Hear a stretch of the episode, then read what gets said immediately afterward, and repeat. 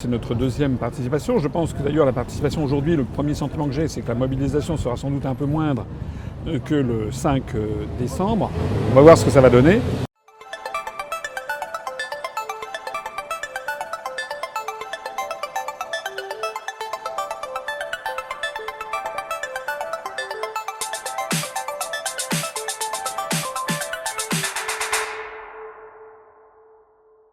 Qui d'ailleurs est compréhensible parce a des difficultés de transport commencent à s'accumuler et puis je pense que les Français attendent maintenant de voir si le gouvernement va, bouger.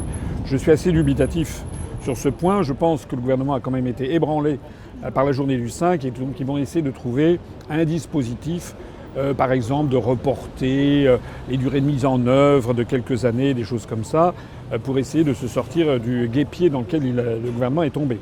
Je rappelle que pourquoi le gouvernement est-il tombé dans ce guépier Parce que tout simplement, ça lui est demandé par l'Union européenne depuis plusieurs années. J'ai déjà eu l'occasion de le dire à TV Liberté, que je remercie de faire son travail d'ailleurs, en venant donner la parole un petit peu à toutes les parties prenantes dans ces manifestations. Donc euh, M. Macron, euh, M. Philippe sont sous la, pression de l'Union européenne et nous, on va continuer à marteler ce message qui passe d'ailleurs de, de mieux en mieux. Alors depuis la, la, dernière fois, il y a quand même quelque chose de nouveau qui s'est produit. Euh, c'est les révélations concernant M. Delevoye, qui est donc euh, chargé spécialement par le gouvernement d'une mission gouvernementale pour proposer une réforme des retraites, dont on a appris par des révélations qu'il n'avait pas, au moment de sa prise de fonction, indiqué tous les, euh, comment dirais-je, les intérêts qu'il avait euh, dans un certain nombre d'organisations et en particulier donc dans un institut proche euh, des sociétés d'assurance. Alors c'est extrêmement gênant pour lui, d'abord parce que ça veut dire qu'il a oublié, entre guillemets, c'est ce qu'il a dit, il avait oublié de faire part de cette prise d'intérêt, mais euh, moi j'appelle ça un mensonge, parce qu'il n'avait pas oublié en revanche de dire qu'il était dans je ne sais quelle association de concerts ou d'orchestre, etc. Donc je trouve ça un petit peu, un petit peu, un petit peu choquant. C'est d'autant plus choquant que les sociétés d'assurance sont les premières intéressées euh, par éventuellement des réformes de retraite qui pousseraient à des retraites complémentaires par capitalisation. Donc ça veut dire que M. Delevoye, en fait, est partie prenante dans ce dossier. Il n'est pas, ce n'est pas quelqu'un qui est tout à fait extérieur à, à l'affaire. C'est tellement vrai d'ailleurs que cette affaire a commencé à faire un scandale et que M. Delevoye, voulant échapper et éteindre l'incendie, a démissionné, on vient de l'apprendre, a démissionné de cet institut en évoquant le fait qu'il n'était pas rémunéré, que c'était à titre bénévole. Bon, à, qui, à qui fera-t-on croire ça? Même si c'était des fonctions bénévoles, ça veut dire qu'il il fonctionne dans un univers où l'on se passe, je te passe la moutarde, passe-moi le séné, où on se renvoie l'ascenseur. Ça veut dire que euh, une fois ou un autre, une autre fois, il aura des avantages d'une façon diverse ou variée. Hein, comme disent les, Britanniques, there is no free meal. Hein, il n'y a, pas de repas gratuit. Donc ça veut dire en tout cas que M. Delevoye fait partie d'un petit microcosme, d'une petite élite qui s'occupe de, des finances des Français. Et M. Delevoye partage idéologiquement l'idéologie de ces sociétés d'assurance qui n'ont de cesse en fait que d'essayer de mettre la main sur le pactole des, des retraites des, des, Français. Merci pour tout ce que vous nous informez. C'est vrai On a besoin. Merci, c'est gentil. J'aimerais que vous ayez plus de soutien et que vous ayez plus de... Ah oui. Ça va venir, les gens se réveillent. Oui, les gens se réveillent petit à petit. Dans les Gilets jaunes, il y a beaucoup de gens oui, qui oui. vous apprécient beaucoup et qui oui. ne vous connaissaient pas. Bien vous sûr. Êtes, vous êtes pour le RIC hein Bien sûr, depuis bah 2011. Le RIC, le Depuis Frexit, 2011. Vous n'avez pas attendu les Gilets jaunes pour le demander. Avec vous Eh oui. Alors Francine, les Gilets jaunes, elle a une pancarte? Elle défend l'intérêt justement de toutes les aides ménagères. Parce que si on baisse le niveau de vie des retraités de 15 à 20, 25% dans les années qui viennent, les retraités qui euh, sont des personnes âgées qui parfois ont recours à des aides ménagères, ils vont garder l'essentiel ou des auxiliaires de vie. Ils vont garder l'essentiel, c'est-à-dire euh, se loger, se chauffer, se nourrir, euh, s'habiller et se blanchir, mais ils vont faire des réductions sur les autres dépenses, et en particulier, par exemple, sur les aides ménagères, les auxiliaires de vie, qui soit n'auront plus d'emploi, soit seront employés au noir, avec pas de retraite d'ailleurs. Donc il faut bien comprendre que l'économie, tout est dans tout. Hein. C'est-à-dire que si bah, on diminue. C'est tout un maillon. Si on diminue. Voilà, ma madame, elle a tout compris. Bah, voilà. Elle nous aime bien.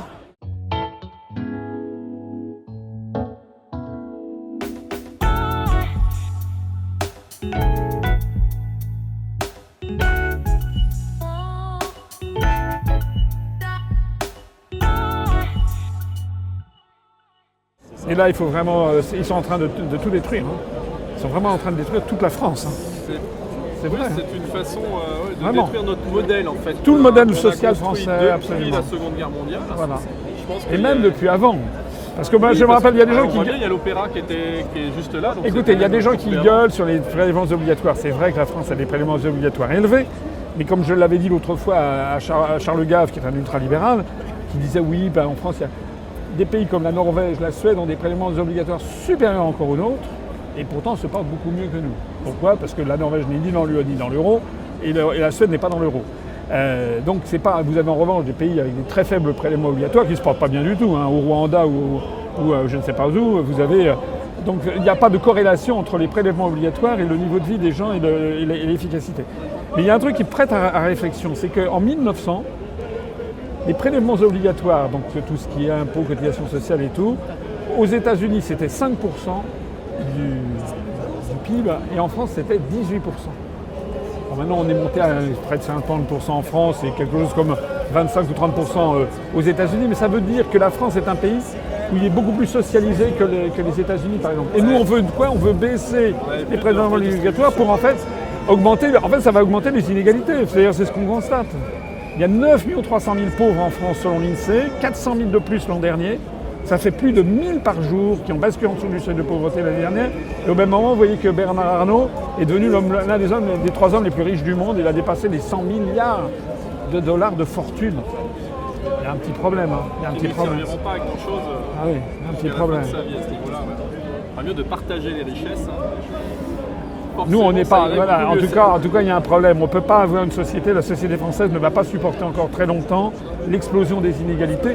Et puis, pour avoir l'euro, pour maintenir l'euro, c'est-à-dire la même monnaie que l'Allemagne, comme la compétitivité de l'Allemagne augmente toujours plus vite que celle de la France depuis 50 ans, il n'y a pas de raison que ça s'arrête.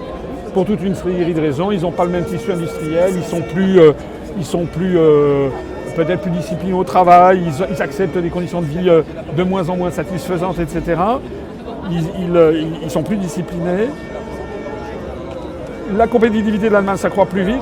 Avant, on compensait ça par une dépréciation monétaire, ce qui permettait de rétablir sur les marchés, parce que les produits français devenaient moins compétitifs que les produits allemands, on avait une inflation supérieure. Avant, il y avait la monnaie française qui se dépréciait, ce qui ne voulait pas dire que les Français s'appauvrissaient loin de là. Mais maintenant, comme on ne peut plus déprécier puisqu'on a la même monnaie que l'Allemagne, la seule façon de maintenir la compétitivité, c'est de baisser le niveau de vie des Français. C'est ce qui se passe. Et ça va continuer.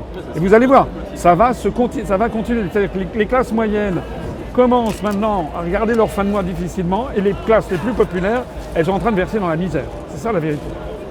Donc de toute façon, ça va, propose- ça va finir par exploser, hein, d'une façon ou d'une autre. nous propose ce système de, Oui. de retraite Bien sûr devient un système de retraite non plus par répartition où c'était la solidarité pour tous. Là aujourd'hui ça va être un système euh, quasiment privatif Oui. où les plus pauvres vont devenir encore plus pauvres et les plus riches bah, ils sont, Encore déjà très riches donc euh, ça va pas leur poser de problème. États-Unis. Comme aux États-Unis, malheureux. voilà. Comme aux États-Unis. C'est-à-dire que tout ce qui concernait, tout ce qui était solidaire, mutualité, euh, comité d'entreprise, qui avait une solidarité, tout cela, on s'attaque à eux aujourd'hui. C'est-à-dire qu'on a des taxes quand on est mutualiste, on a des taxes de plus en plus fortes sur la mutuelle, euh, bah, ça, devient, ça devient très compliqué. Voilà. absolument. La solidarité aujourd'hui, ils veulent la taxer.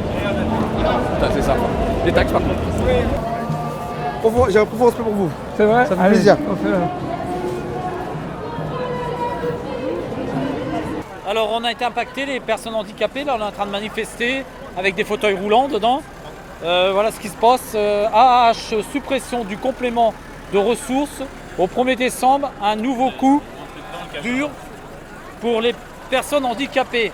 Et donc là on est en train de se battre dans la manifestation parce que euh, au 1er décembre ils ont fait des retenues et des trop perçus sur l'allocation adulte handicapé jusqu'à 300 euros.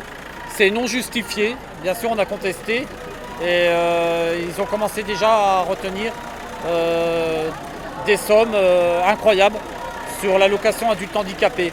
Donc ça impacte euh, les personnes en situation du handicap, surtout euh, les personnes en situation du handicap. S'ils ont un logement, mettons ils ont un loyer de 300 euros à payer, ben, ça va leur faire vraiment une augmentation de plus de 50% du loyer. Voilà. Et donc nous on fait partie d'un ESAT et ça s'appelle la télésociale.fr. La. Les gens se sont trompés, franchement, ils se sont trompés, c'est vraiment dommage. Eh oui, qu'est-ce que vous voulez C'est son Merci problème beaucoup. et quand on passe 0,9% du temps à la télé alors que le- les autres on les voit à 100%, 100% du temps. C'est long, c'est long, c'est long, c'est long, voilà. c'est ça le problème. Il faut diffuser l'information au maximum. C'est de toute façon, euh, le média c'est lui. Hein. C'est- ses grands copains. Mais bon, après, euh, quand on est droit dans ses bottes, euh, on sait, on sait- on sait- on sait- on sait ce qu'on est. Merci encore. Merci. Alors, Monsieur Delevoye a donc présenté sa démission, mais euh, on ne va pas s'en tirer comme ça. Enfin, normalement, ça ne devrait pas fonctionner comme ça, parce que euh, ses fonctions sont déjà terminées. Euh, il a déjà remis le rapport qui est à l'origine du projet de réforme. Donc, euh, si vous voulez, c'est pas une fois que c'est c'est l'ensemble de sa présence et du rapport qu'il a remis qui doit être remis en question. Ça n'est pas uniquement le fait qu'il démissionne maintenant de, ce, poste bénévole dans un institut euh, spécialisé société d'assurance. C'est pas ça qui le dédouane du rapport qu'il a remis et qui maintenant est sur la table. J'ajoute au passage que du point de vue euh, juridique, euh, s'il est avéré, si la Haute Autorité pour la transparence de la vie publique, la HATVP, si cette haute autorité en juge le juge nécessaire, elle peut éventuellement saisir euh, un, je ne sais plus si un juge d'instruction ou procureur de la République, pour voir s'il y avait matière à un conflit d'intérêts entre, entre son appartenance à cet institut et, euh, cette, euh, et, cette- et ce rapport qu'il a remis. Je rappelle aussi au passage que si euh, il y avait conflit d'intérêts qui était jugé, euh, il risque, M. Delevoye, la bagatelle euh, de 3 ans de prison et 45 000 euros d'amende. Parce qu'il a, il il a menti quant à la transparence de l'ensemble de ses prises d'intérêt dans un certain nombre de structures de la société française. Donc tout ça ne semble pas très bon, tout ça semble même assez mauvais. Et moi je crois que le gouvernement aurait vraiment tout intérêt à retirer son projet sur les réformes de la retraite et à calmer le jeu pour voir un petit peu ce que un certain nombre de partenaires sociaux, comme on dit, de syndicats, mais aussi de partis politiques ont à dire. Voilà, c'est le message que nous sommes venus porter aujourd'hui.